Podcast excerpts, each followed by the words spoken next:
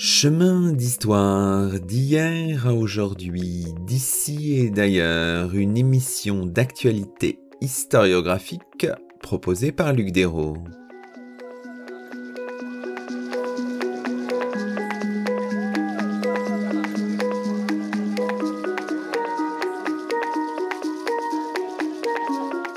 Bonjour à toutes et à tous, c'est le 136e numéro de nos chemins d'histoire, le 16e de la quatrième saison, et nous accueillons à notre micro Matteo D'Acunto.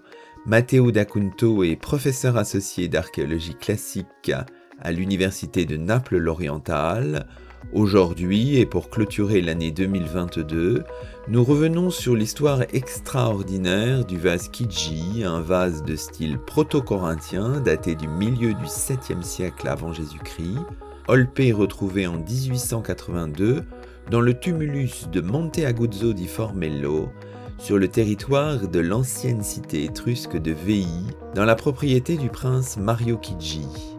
Le vase est aujourd'hui conservé au Musée national de la Villa Giulia à Rome. Son décor est fascinant.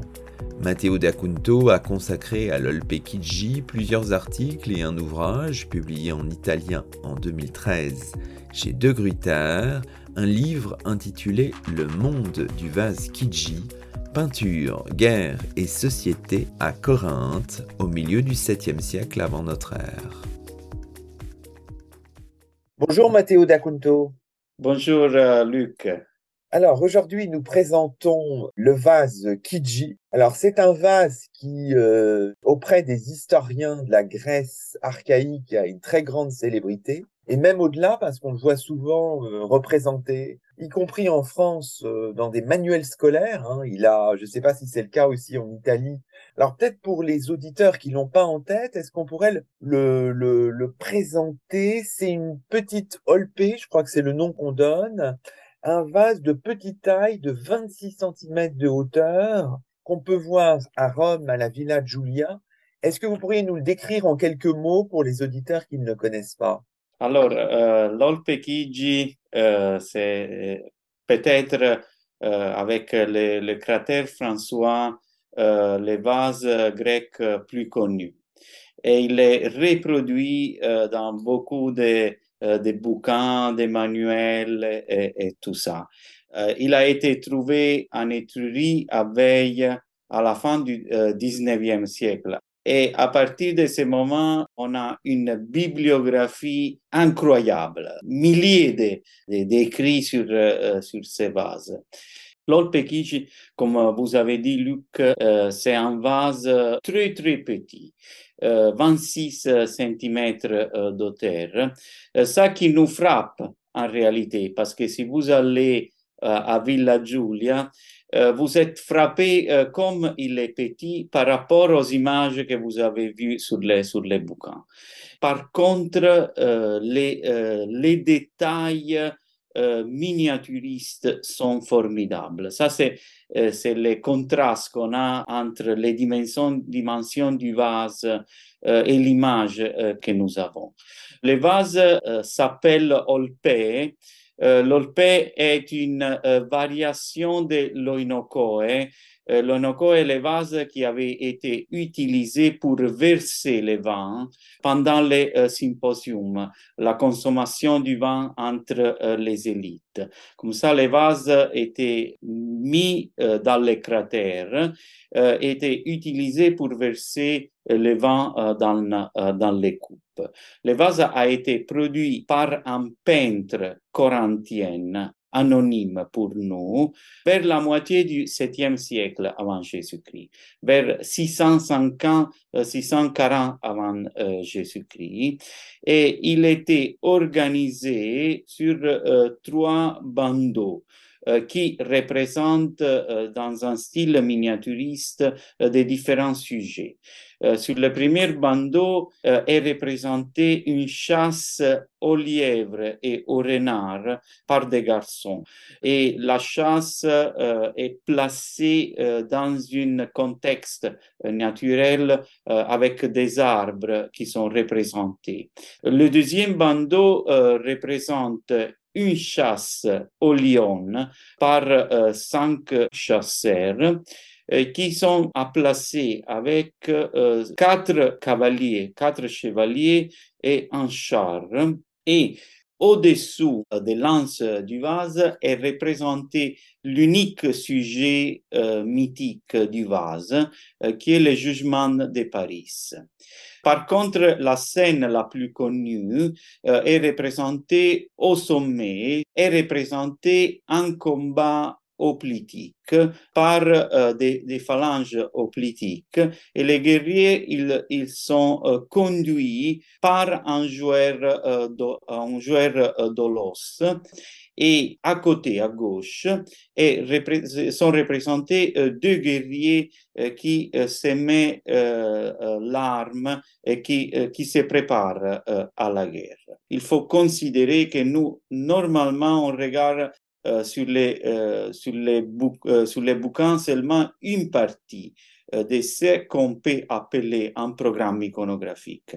Ça, veut dire que les différents saints sont liés chacun à l'autre, mais il faut comprendre quel lien il y a, qu'est-ce que ça signifie les programmes iconographiques. Revenons peut-être d'abord sur le, le peintre, celui qu'on appelle le peintre Kiji. Hein, c'est un céramographe vous euh, lui avez associé d'autres œuvres, vous n'êtes pas le seul, hein, les, les, chercheurs lui associent d'autres œuvres, en particulier des œuvres conservées à, à Londres et à Berlin, des Aribales. Pourquoi est-ce qu'on peut associer à ce peintre Kiji d'autres œuvres? C'est parce qu'on retrouve le, les mêmes types de, de motifs, le même style un peu, c'est ça? Pendant le XXe siècle, beaucoup de, euh, beaucoup de, de, de, chercheurs se sont intéressés à identifier euh, la personnalité euh, du euh, ce que nous on appelle les peintres euh, Kiji. Bien sûr, on ne connaît pas le nom de, euh, de ces peintres, mais on peut essayer de, de définir leur, sa personnalité euh, à partir euh, de, euh, de, son œuvre principale, c'est, c'est l'Olpe Kiji, et à partir de son style. c'était déjà un grand chercheur anglais Humphrey Payne, euh, qui avait attribué deux, euh, des aribales, ça veut dire euh, deux petits vases qui étaient utilisés pour contenir des parfums, à la même main, main du peintre Kiji. C'est un aribal qui est conservé au British Museum de Londres, c'est l'aribal Macmillan, et un autre Haribal qui est conservé au musée de Berlin. Alors, pourquoi attribuer cet Haribal à la même main? Et quelle est la personnalité du, euh, peintre euh, Kishi? Pour répondre à la première question, on retrouve euh, le, même euh, style, les mêmes détails. Et en particulier on retrouve la même qualité dans la reproduction du combat avec un style miniaturiste. Mais il, faut dire qu'on a vraiment l'impression que les deux aribales de Berlin et de Londres euh, doivent être datés un petit peu avant euh, le euh, l'Olpe Kiji. Deuxième, euh, deuxième question regarde la reconstruction de la personnalité euh, du peintre Kiji. Est-ce qu'il était seulement un céramographe ou il était aussi un peintre euh, en, euh, grande taille. Alors là, c'était une, question qui avait été déjà posée par Humphrey Payne. On a le style miniaturiste et euh, l'utilisation euh, de la gravure pour les détails antérieurs de la, euh, figure et pour euh, le contour euh, des, des figures. Ça, c'est pris de la technique à figure noire, mais il utilise dans l'Olpekiji et aussi dans les deux Aribal une technique polychrome. Comme ça, il n'y a pas seulement les noirs, euh, mais il y a des différents niveaux de jaune euh, brun. Il utilise aussi du blanc euh, dans des parties accessoires et il, il utilise du, du couleur rouge. Comme ça, il utilise la polychromie mais à partir des, euh, des trouvailles euh, qui étaient déjà de l'époque euh, de Humphrey Payne, mais aussi par rapport à un trouvaille récent à Calapodi, on peut reconnaître et lier son activité avec le développement de la peinture murale polychrome qui était utilisée pour décorer des temples grecs. Parce que c'est les, les trouvailles de Calapodi où un combat euh, politique avec les mêmes détails euh, que les combats euh, de l'Olpechigi, nous pose la question euh, des relations très étroites entre le peintre Kiji et la peinture muraille, de la muraille. Ça nous donne l'idée que peut-être le peintre Kiji travaillait soi-même dans la céramique et soi-même dans la, dans la, pein, dans la peinture euh, à grande taille. Il y a la possibilité euh, que le peintre Guigi ait été lui-même avoir peint le, la peinture euh, de, euh, de Calapodi. Mais comme ça, on, on va reconstruire une personnalité complexe euh, qui travaillait euh, avec la même habilité sur la céramique et qui devait euh, travailler aussi sur la grande peinture. D'accord. Et pour qui travaille-t-il? On imagine qu'il a un atelier, etc. Il travaille pour des aristocrates de Corinthe, c'est l'hypothèse qu'on fait. Ce qui frappe, c'est que sur le, le, vase, il y a un alphabet non corinthien qui est utilisé. Donc lui, il est plutôt extérieur à Corinthe. Pour répondre à la, à, au premier point, pour qui travailler euh, le, le, peintre Kiji, euh, si effectivement il, il travaillait soi-même dans la céramique et euh, dans la grande, de la grande peinture, ça nous donne l'idée que les deux arts étaient utilisés euh, dans différents contextes par, euh, par des élites. Ça veut dire que on peut imaginer que l'olpekiji était utilisé dans euh, des euh, symposiums euh, de l'aristocratie d'un part, mais aussi c'était l'aristocratie qui avait donné la, le charge au peintre Kijio aux autres artisans euh, comme lui pour décorer les temples des villes de Corinthe, mais aussi euh, d'autres euh, d'autres villes. Et ça nous donne l'idée que la céramographie à cet niveau, c'était pas un travail de bas niveau, mais c'était un travail qui était utilisé entre des, des cercles aristocratiques. Par rapport à la question de la personnalité et la, euh, question de, euh, de l'alphabet, ça c'est une, question ouverte. Est-ce que euh, l'utilisation d'un alphabet qui ne correspond pas à l'alphabet qui est utilisé dans la ville de Corinthe, est-ce que ça veut dire que les vases a été conçu pour être vendus à l'étranger ou plutôt ça dépend de la, euh, provenance euh, de la mère patrie de, euh, du peintre Kiji. moi, dans, mon livre, en, en effet, moi j'ai un petit peu baladé entre les deux hypothèses et finalement je me suis rendu compte que la première hypothèse, l'hypothèse de euh, des euh, lettres conçues pour l'étranger, euh, ça serait une interprétation moderniste. Et comme ça, ça, ça ne peut pas marcher. parce que l'alphabétisation à l'époque-là était assez limitée je me suis euh, bougé sur l'interprétation euh, que euh, l'alphabet qui est utilisé euh, pour le nom du jugement de, euh, Paris dépend de la provenance euh, du, pein, du, peintre Kiji. Et alors là, il faut, il faut dire que Corinthe était une ville qui était en particulier ouverte à la présence des, artisans qui venaient aussi dehors de la, de la ville même. Et il faut dire que dans la Corantie, ça veut dire pas Corinthe, mais dans les territoires qui étaient contrôlés euh, par la ville euh, de Corinthe, on utilisait euh, des alphabets en partie différents. Et comme ça, la question est, est-ce que le peintre qui gît ne vient pas de Corinthe, mais peut-être il vient d'une des villages euh, qui était dans la Cora des, euh, des Corinthes.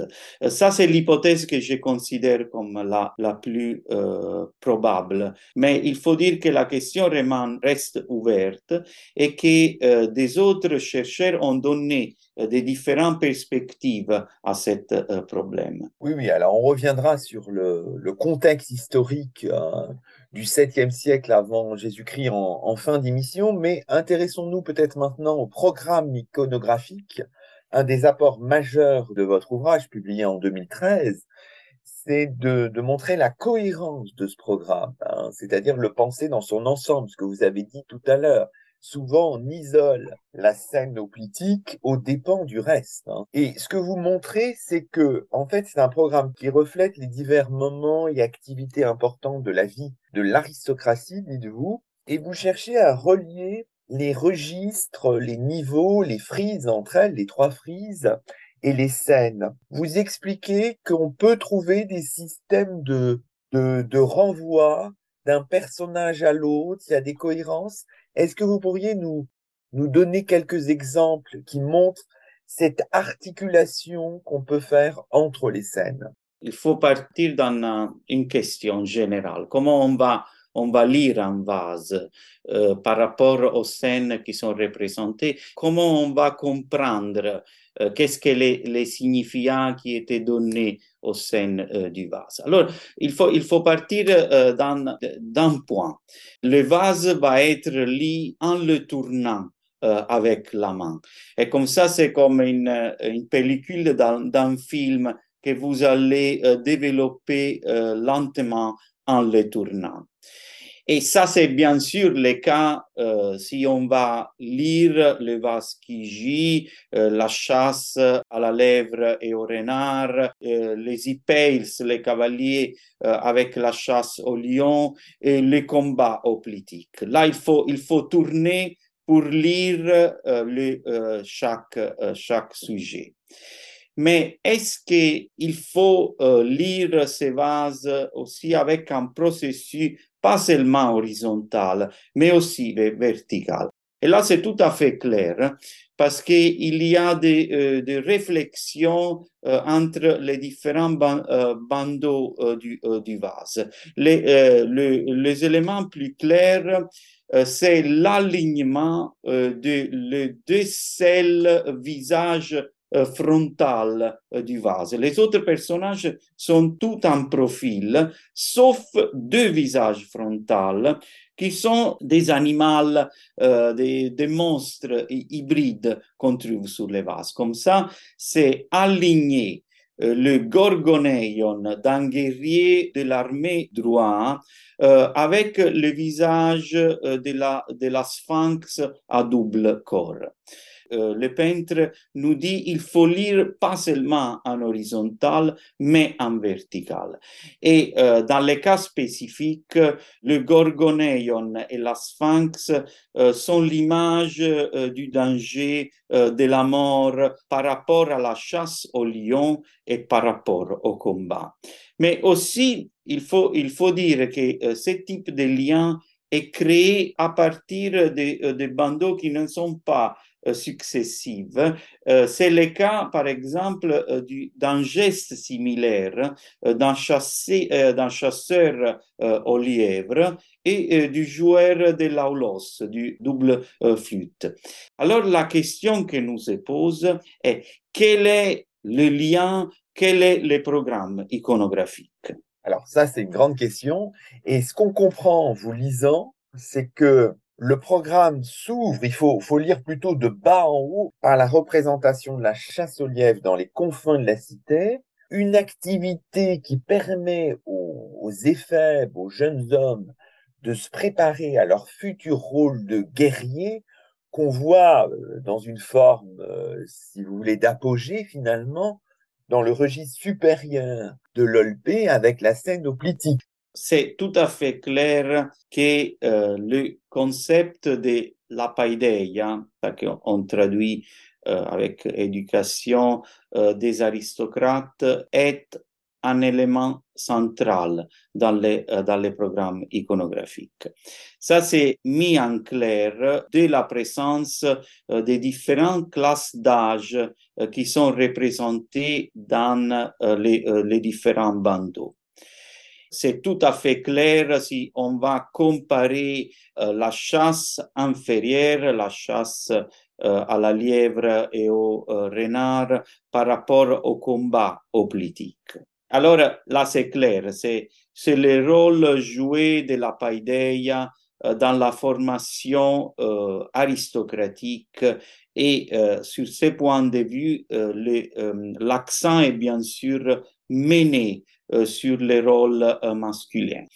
Mais la question qui nous se pose, est-ce que ce type d'organisation euh, est conçu euh, dans une façon euh, seulement à trois degrés. Ça veut dire que chaque bande, bandeau correspond à une classe d'âge du système de des classes d'âge aristocratique à Corinthe où le cadre est un petit plus complexe. Alors, moi, je suis parti d'un travail important qui avait été écrit euh, par un chercheur américain, euh, Jeffrey Arvitt, euh, qui avait considéré les trois bandeaux comme la représentation de trois différentes classes d'âge. ça veut dire le garçon, les paides, dans la chasse à la lièvre et au renard. Les éphèbes, ça veut dire les jeunes, les jeunes hommes euh, sur le bandeau moyen qui avait fait une entreprise d'initiation. Il entendait la chasse au lion comme une initiation et la représentation de l'âge mûr euh, avec les guerriers qui sont en armes. À mon avis, euh, ce type d'interprétation euh, ne euh, correspond pas exactement à la construction du système du programme iconographique. Il y a un mélange de classes d'âge entre les différents bandeaux. Comme ça, on a un éphèbe, le joueur de l'aulos, qui est introduit dans les combats du bandeau supérieure. Et aussi euh, l'image de Paris euh, dans le jugement qui est sous, sous est encore référé en classe d'âge pas mature. Le jeu est plus complexe qu'une représentation à trois, à trois niveaux. Et alors là, la question, c'était de comprendre ce type de, de mélange, qu'est-ce que signifiait? On peut distinguer entre une classe d'âge euh, de, des éphèbes qui est celle référée à la chasse aux lièvres et aux renards en bas et une euh, classe euh, des hommes matures qui sont représentés dans les deux bandeaux supérieurs.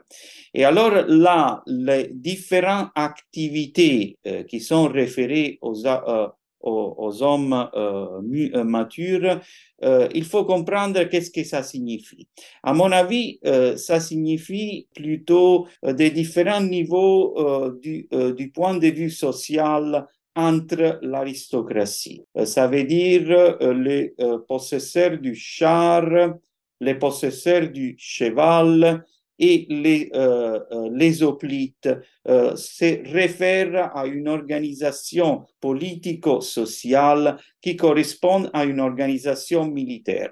Ça veut dire, c'est comme dans des sociétés archaïques. On sait qu'il y avait des différents niveaux du guerrier qui correspondaient à des différents niveaux dans le système politico-social d'une police aristocratique ça veut dire que, en fait, vous, faites une interprétation reliée euh, au contexte aristocratique. Alors, certains pourraient vous répondre, je ne suis pas du tout spécialiste, hein, mais certains pourraient vous répondre que la chasse n'était pas exclusivement pratiquée par le monde aristocratique. C'est vrai, ça, ça devrait être aussi une, une activité pratiquée en général, mais il y a un aspect qui a été, à mon avis, qui n'a été pas considéré avant euh, mon, travail, qui est fondamental pour comprendre la chasse, le significat de la chasse à la, à la lèvre. C'est euh, son, son ambientation euh, naturel euh, dans euh, le monde de la, de la nature. Ce sont représentés des, des, petits arbres qui sont frappés du vent. Ça veut dire que cette chasse est pratiquée dans un endroit qui est au marge de la cité. C'est ce que les Grecs appelaient l'escatia, euh, c'est le, territoire qui se trouve au marge de la, euh, de la Cora. Parce qu'il faut dire que dans l'art grec, la représentation de la nature est euh, jusqu'au IVe siècle est euh, fonctionnelle à définir les contextes, mais aussi même les signifiants de la représentation. On n'utilise pas la, la, représentation naturelle comme ça, mais ça, ça nous donne l'idée d'un phénomène qui est lié à l'activité de la paideia. Nous, nous savons qu'il y a le, euh, phénomène de l'éphébi à l'époque classique où le, homme était éloigné de la ville, dans les marges du territoire de la ville, et faisait une éducation avec la chasse, euh, qui était comme une introduction à l'activité euh, de la guerre. Et quand il rentrait en la ville, euh, il il était devenu des hommes et, des, guerriers. Comme ça, c'est aussi l'introduction du paysage naturel euh, qui nous renseigne que cette activité est une activité référée par rapport au système d'éducation euh, aristocratique. Euh, mais c'est quand même euh, représenter une chasse euh, pas dangereuse. c'est une chasse à la lèvre et au, au renard qui était une activité d'éducation. Par contre, la chasse au lion, la chasse au lion n'était pas pratiquée dans la normalité. C'était pas parce qu'il y avait des lions, mais c'était plutôt des, des, petits lions dans quelques régions de la Grèce c'est euh, probable, c'est tout à fait probable que les Corinthiens n'avaient jamais chassé euh, des lions, ou au moins j'avais jamais chassé des lions comme ça, un lion euh, du type oriental. Et là, ça nous donne l'idée que cette chasse est a un caractère tout à fait symbolique qui reprend des, modèles qui viennent de l'Orient, où les rois étaient euh, comparés aux lions, et la chasse était le, le parallèle de la guerre euh, comme un symbole de représentation aristocratique. Comme ça, je, dirais en deux mots, la chasse de l'Olpekiji euh, n'est pas une, chasse pour représenter un, phénomène comme ça, mais une chasse qui était chargée euh, de euh, caractères et des symboles aristocratiques. Le registre médian, enfin le registre intermédiaire, c'est le plus complexe finalement. Et c'est là où on trouve euh, euh, ce possesseur du char qui est aussi formidable, cette sphinge siamoise, là, double corps. Il y a aussi sur ce registre le jugement de Paris, dont on a parlé tout à l'heure.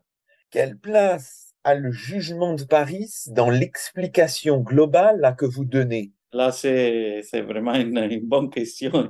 Et encore, on a des, différents, des différentes hypothèses de, euh, lecture. Je, euh, je partirai d'un remarque que vous, vous avez faite, c'est la complexité euh, de la construction du bandeau euh, moyen par rapport aux autres. Parce que si sur les deux autres bandeaux, on a le même sujet. Dans les, dans les frises moyens, on a au moins deux différents sujets. La chasse au lion, les chevaliers et le char et le jugement de Paris. De Paris.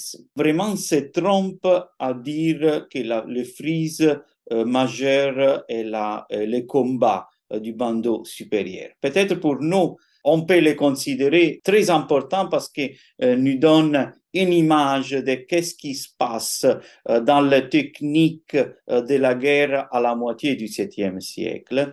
Mais le, comment dire, l'emphasis du vase et même euh, aussi euh, sur les frises euh, moyennes. Ça, c'est un premier point.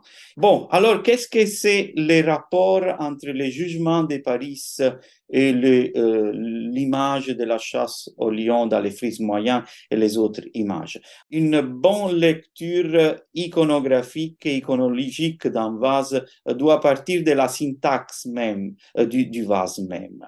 Et alors là, c'est important de remarquer que les uniques euh, personnages euh, du vase dans lesquels le nom est indiqué, euh, c'est par rapport au jugement de Paris. On veut indiquer les personnages et quand même on veut indiquer le mythe auquel on fait référence. Si les autres personnages ne sont pas accompagnés par des euh, inscriptions, comme on les appelle didascalie, ça veut dire qu'ils sont euh, donnés par rapport à la réalité. Bien sûr, euh, c'est une réalité symbolique, comme on l'a vu, mais c'était les, les, aristocrates, c'était pas des personnages du mythe.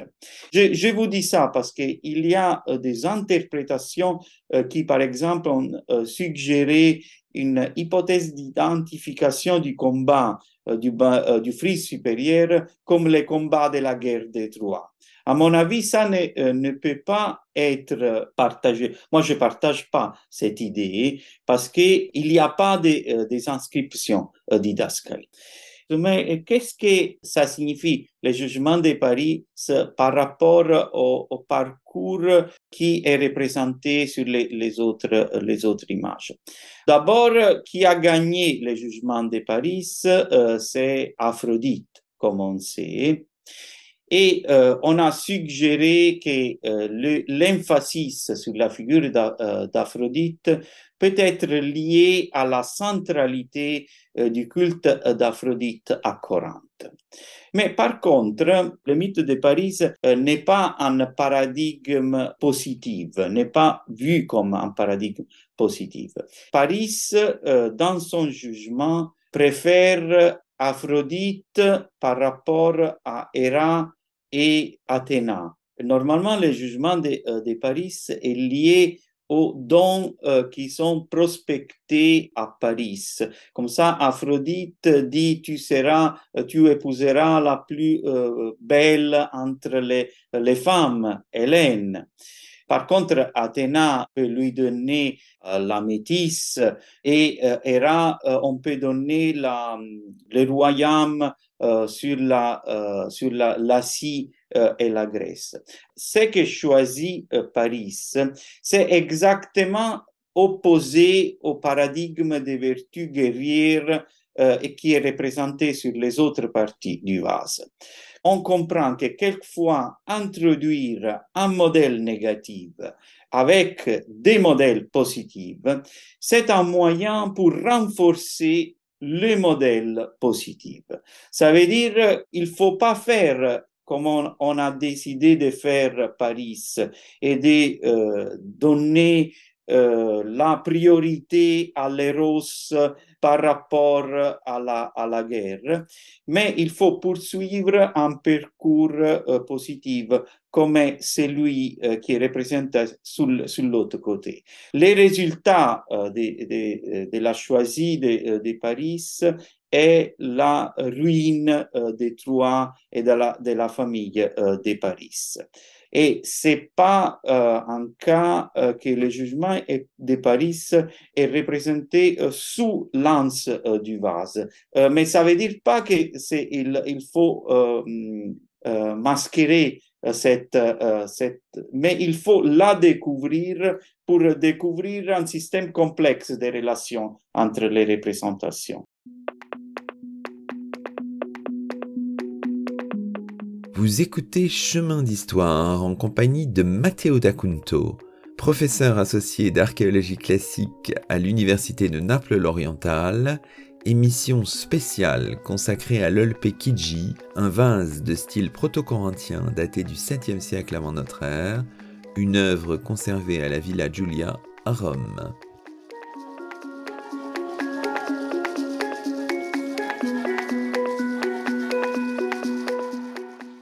Disons quand même un mot sur euh, cette frise supérieure la plus connue, ce bandeau ou ce registre supérieur, avec ce combat des hoplites.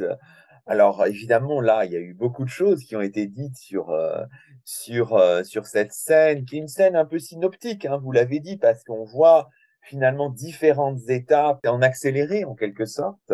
Alors on voit plusieurs choses en termes de, de tactique, d'armement, euh, sur les lances, je crois qu'on a beaucoup insisté sur, euh, sur ça. Il y a une lance à jeter, l'autre pour percer, comme s'il y avait une espèce de transition, si j'ai bien compris, de l'armement homérique vers euh, l'armement canonique d'un hoplite. On est dans cette phase de transition et finalement cette olpée est intéressante dans cette mesure. Ça, c'est le premier point sur lequel je voulais vous interroger. Et puis le deuxième point, c'est évidemment la place des boucliers qui pour nous, en tant que, comment dirais-je, regardeurs du 21e siècle, sont absolument impressionnants avec euh, euh, ces figures de Gorgone, enfin voilà, tous ces motifs euh, qui sont vraiment remarquables et qui font vraiment la, la, la, beauté aussi de cette, de cette Olpé. Et puis le rôle de, du joueur de l'os, hein, c'est le troisième élément, qui a l'air perdu au milieu des, des, des soldats qui semble les entraîner pour aller au combat face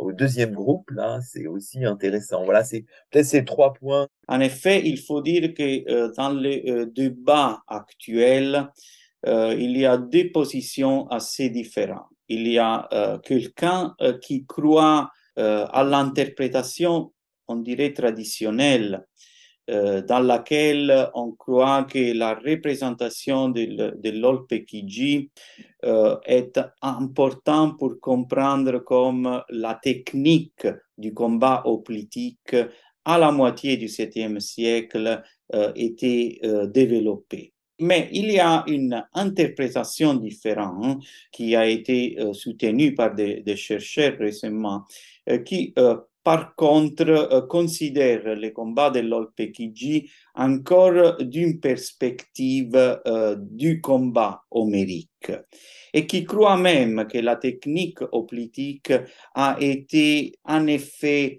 euh, introduite dans, dans, son système canonique plutôt fin 6e ou 5e siècle avant Jésus-Christ. Comme on a vu, euh, les images sur un vase euh, représentent une construction symbolique, métaphorique. On, l'a vu par exemple euh, par rapport au combat au lion. Mais est-ce que la représentation de l'Olpekiji est une représentation réelle du combat à l'époque du, du vase? Est-ce que les armes sont des représentations réelles des armes qui sont utilisées à la même époque. À mon avis, on n'a pas de doute sur euh, cette deuxième perspective. Ça veut dire la représentation du combat de l'Olpekiji doit être une représentation réelle euh, à l'époque où le vase a été conçu. On peut le dire euh, sans doute à partir du façon dans laquelle les armes sont représentées sur les vases.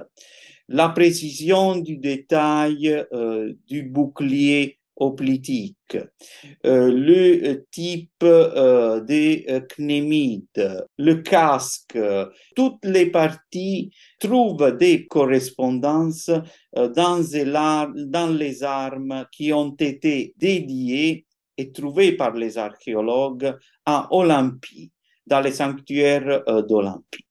Comme ça, on peut vraiment faire une comparaison claire euh, entre la réalité euh, des armes trouvées à Olympie et celles qui sont représentées avec un grand détail sur les vases Kiji. Bien sûr, l'image, comme vous avez bien dit, l'image dit fait son discours avec les systèmes des images. Le système synoptique, ça veut dire le deux guerriers qui se, mettent les armes à gauche représente un moment et un lien différent du moment du combat. Bon, alors en, euh, en venant sur la question euh, du combat, alors là, il faut dire que euh, la position que j'ai adoptée dans mon livre, c'est en, en, position moyenne, je dirais, parce qu'il y a des éléments qui sont caractéristiques d'un combat politique comme on le connaît plus tard. C'est l'harmonie et le, le système compact des guerriers qui euh, s'approche. Et ça, c'est représenté dans une façon cohérente par euh, le peintre Kiji en représentant les différents guerriers en profondeur avec les boucliers l'un en partie euh, sur l'autre. Mais par contre, si on va regarder euh, les, euh, les, différents groupes de guerriers ne sont pas représentés chacun comme l'autre, parce que comme vous avez bien remarqué, il y a des numéros différents des guerriers euh, de l'avant-garde euh, par rapport à la, à la. Et il y a des différentes armes L'avant-garde sont dotés de deux lances, une lance à jeter et une lance pour, pour attaquer. Par contre, les guerriers de derrière sont représentés avec seulement des lances longues. Ça qui ne correspond pas à ce que nous connaissons du combat politique classique, où les phalanges sont toujours avec le même numéro de guerriers, euh, et ils sont dotés du, du même euh, armement, ça veut dire la lance à jeter et l'épée, qui n'est pas représentée ici. Comme ça, on peut dire que on est dans un moment où la euh, technique politique a déjà montré euh, le système qui se réfère à l'harmonie et au combat euh, compact, mais qui utilise encore des armes et un système qui est un petit peu hybride et qui peut être comparé en partie au système du combat homérique entre euh, guillemets. Bien sûr, les parallèles euh, sur le point de vue des, euh, sources euh, littéraires, ce sont les, poésies de, de Tirté, poète de, la, guerre à Sparte de l'époque de la, guerre messénienne. Comme ça, l'idée de l'harmonie, de la force de l'armée politique, on le retrouve aussi dans les vers de, de Tirté. Alors, les boucliers, ces types de boucliers, représente exactement le type du bouclier qui doit, devait être utilisé à la moitié du 7e siècle. C'est le bouclier hoplitique, le grand euh, bouclier rond euh, qui défendait en partie les guerriers, mais si au côté, euh, au côté les guerriers qui étaient à côté.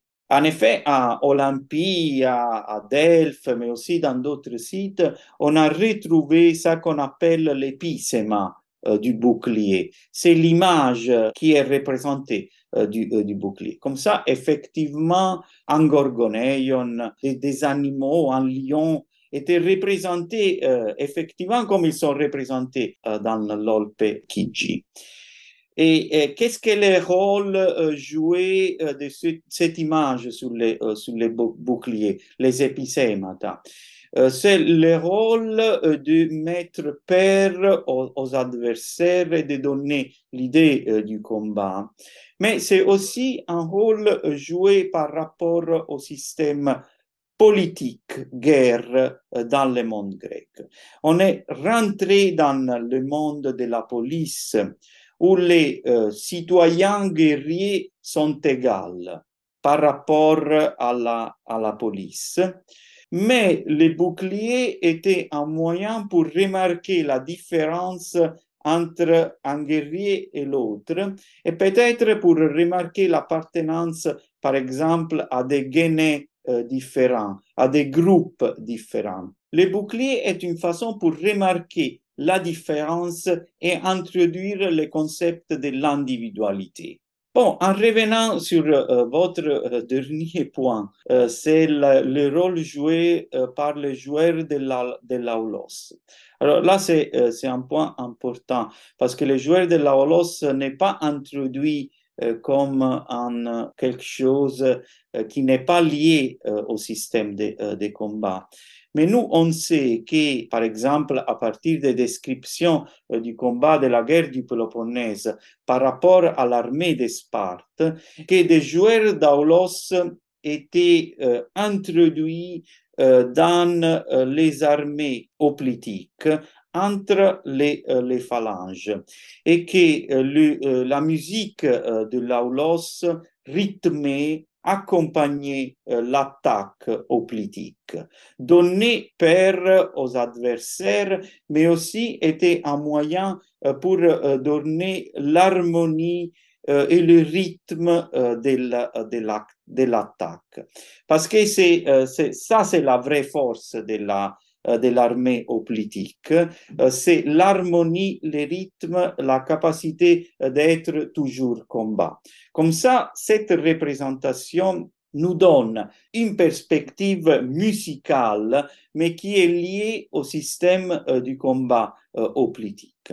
En dernière remarque euh, sur, sur les joueurs de l'Aulos, comme les joueurs de l'Aulos sont représentés plus bas par rapport aux guerriers et représentés avec les chevaux qui sont coupés courts euh, derrière. Ça nous donne l'idée d'un euh, jeune homme qui est introduit dans les combats des hommes. Et ça fait référence à ce système d'éducation entre lesquels les classes d'âge euh, sont euh, introduites chacun dans l'autre euh, avec l'idée que tout est introduit à la, à la guerre progressivement. Seulement un mot pour dire que les compositions de Tirté étaient des compositions de guerre et qui jouaient un rôle euh, dans la perspective euh, de la guerre et de l'éducation. Et Tirté était considéré lui-même par la tradition comme un joueur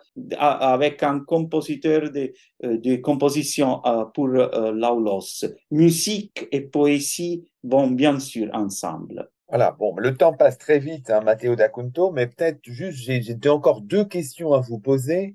La première euh, porte sur le, contexte historique, on le disait tout à l'heure, auquel on peut rattacher euh, tout cela.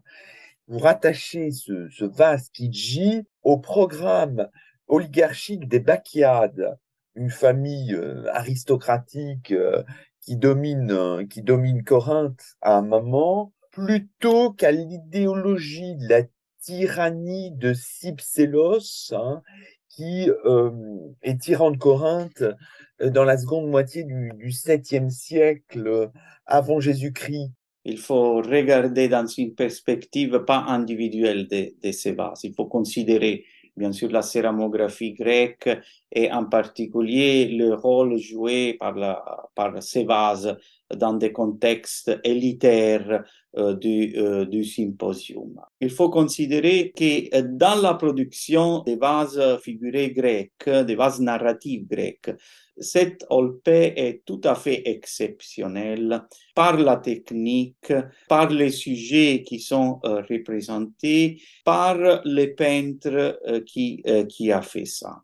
Comme, comme on a vu, c'est un peintre peut-être qui travaillait aussi même euh, pour les élites, pour euh, décorer les temples de, de la ville de Corinthe et des autres, euh, des autres villes.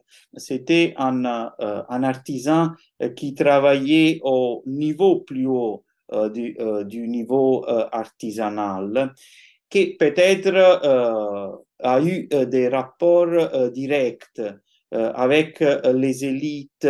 on ne peut pas exclure l'hypothèse euh, d'une euh, relation directe entre euh, l'élite, la commande du vase et la réalisation du vase même.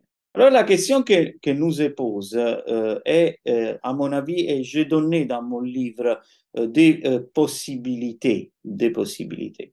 La première est, est-ce que ce vase, c'est un paradigme de vertu en général? Et ça peut être utilisé par rapport à un paradigme de vertu qui est construit sur l'idée de la paideia et aussi du, du, modèle de relation entre la guerre et les citoyens. Comme on a affaire avec un, un artisan de haut niveau, un vase tout à fait exceptionnel. Est-ce qu'on peut exclure l'idée que cette vase a été une commande euh, euh, des élites? Des élites en particulier. Alors là, moi, je me suis demandé, comme euh, on est à Corinthe, et à Corinthe, c'est un moment de euh, stasis, de, euh, crise politique. C'est exactement le moment où l'oligarchie de Bacchiade est éloignée par le tyranne Kypselos qui prend le pouvoir. Est-ce qu'on peut essayer de comprendre euh, plus en détail les contextes euh, historiques? Moi, j'ai proposé que si c'est cette deuxième solution, euh, ça me semble plutôt un programme oligarchique plutôt qu'un programme tyrannique. Et ça, bien sûr, va avec le, la question du contexte final du vase, où on, a retrouvé euh, ces vases. Ça veut dire en Étrurie. Dernière question, peut-être bouclons un peu la boucle sur la circulation du vase. En fait, on l'a dit euh, tout à l'heure, euh, le vase a été retrouvé dans une tombe étrusque, dans une nécropole située à quelques dizaines de kilomètres de, de Rome. Donc on est bien loin de, Corinthe. Est-ce qu'on connaît, est-ce qu'on sait un petit peu les conditions de circulation et la date éventuellement de, de, tout cela, les conditions de circulation de cette euh, fameuse Olpé euh, Kidji. Est-ce qu'on a des éléments pour reconstituer cette euh, circulation? Il faut, il faut dire qu'à partir de ce moment, vers la moitié du, du 7e siècle avant Jésus-Christ, l'étrurie commence à devenir vraiment un des marchés plus important pour la céramique corinthienne et après pour la, céramique attique. Est-ce que ces vases est seulement euh, lié à ce type euh, de, entre guillemets, marché ou plutôt ces vases représentent un phénomène tout à fait euh, particulier? Alors, on ne peut pas, bien sûr, répondre dans une, façon définitive. Comme ça, plutôt que considérer ces vases comme un résultat du marché, comment dire, plutôt commun, je voudrais bien, derrière ces vases, l'idée que ces vases a été, a été fait comme un don entre euh, des élites étrangères avec euh, des élites étrusques. C'est le résultat d'un échange de, de dons qui doit être derrière la présence de ces vases exceptionnels dans les mains d'une famille princière étrusque. C'est exactement dans ces moments-là où il y avait un groupe de Corinthiennes en provenant euh, de l'oligarchie de Bacchiade, qui s'était installée en Étrurie, en particulier à euh, Tarquinia, après été chassé par le tyranne Kypselos. C'était les, les en particulier le, le nom de l'aristocrate était des Marates, qui avant faisait du commerce entre Corinthe et l'Étrurie, et après comme euh, Kypselos euh, a gagné le pouvoir euh, comme tyranne, les Bacchiades étaient éloignés de, de, Corinthe et le groupe de Marat, de Marat s'était installé en Étrurie. C'était exactement le même moment où le vase a été peint. Alors, bien sûr, on n'a pas de, de preuves, mais peut-être une suggestion c'est la présence de ces vases euh, peut nous donner l'image euh, de la de ces groupes aristocratiques corinthiennes en Étrurie. Peut-être ce sont ces groupes qui avaient été établis des relations d'autres niveaux élitaires avec les princes étrusques et ces vases étaient comme les moyens de contact et des échanges exchange d'un don entre les Corinthiennes euh, et, les, et les princiers euh, étrusques. Et euh, peut-être derrière ces vases, il y a une histoire qui part des Corinthi, qui, qui nous parle de l'image del, des paradigmes aristocratiques à Corinthe, mais qui, qui nous amène aussi avec ces relations à l'étranger que les, les, aristocraties euh, corinthiennes euh, commencent à établir euh, avec l'Étrurie. En dernier mot, les images sont des, bon, des, cadres ouverts. Comme ça, peut-être il y, a, il y avait un programme iconographique qui est né pour la mère patrie, qui est né à Corinthe. Mais bien sûr, l'image, ce n'est pas un discours euh, fermé euh, peut être constamment être relié euh, par les nouveaux, utilisateurs du vase. Comme ça, les, les, les, princes étrusques pouvaient relire ces programmes iconographiques avec ce paradigme de vertu qui était en, le, nouveau monde du vase. Comme ça, est peut-être un vase euh, qui euh, a un monde euh, d'informations différents et qui a différentes lectures à partir de son histoire, qui était une histoire complexe, pas seulement à Corinthe même, mais aussi une histoire en Étrurie. Écoutez, c'est passionnant. On a compris, je crois, que ce vase Kiji nous dessine tout un monde et on ne peut que conseiller à nos auditeurs d'aller voir ce vase à la Villa Giulia à Rome. Merci beaucoup, Matteo D'Acunto. Merci à vous, Luc. C'est ainsi que se termine le 136e numéro de nos chemins d'histoire, 16e de la quatrième saison. Aujourd'hui, nous étions en compagnie de Matteo D'Acunto, professeur associé d'archéologie classique à l'Université de Naples-l'Oriental, et nous évoquions le vase Kiji, ce numéro est adossé à un projet d'enseignement porté par une classe de 6e qui a pu dialoguer avec le professeur d'Acunto. Félix, Aimé et Léo nous diront dans un instant ce qu'ils ont pensé de l'Olpe Kiji. Toutes nos émissions sont disponibles sur la plateforme SoundCloud et sur le site chemindhistoire.fr avec un S à chemin. À très vite pour un nouveau rendez-vous radiophonique. Que la force historienne soit avec vous. Le vase Kiji, c'est une bataille épique. Bah moi j'ai bien aimé la première euh, frise sur euh, le vase parce que dessus sur le dernier bouclier il y avait un gorgonéon et il était rigolo et il faisait peur aussi. Moi j'ai bien aimé ce vase parce qu'il racontait pas seulement une histoire de guerre qui était qui c'est quand même unique, mais euh, aussi des chasses. le jugement de Paris c'est d'autres histoires encore. Bonne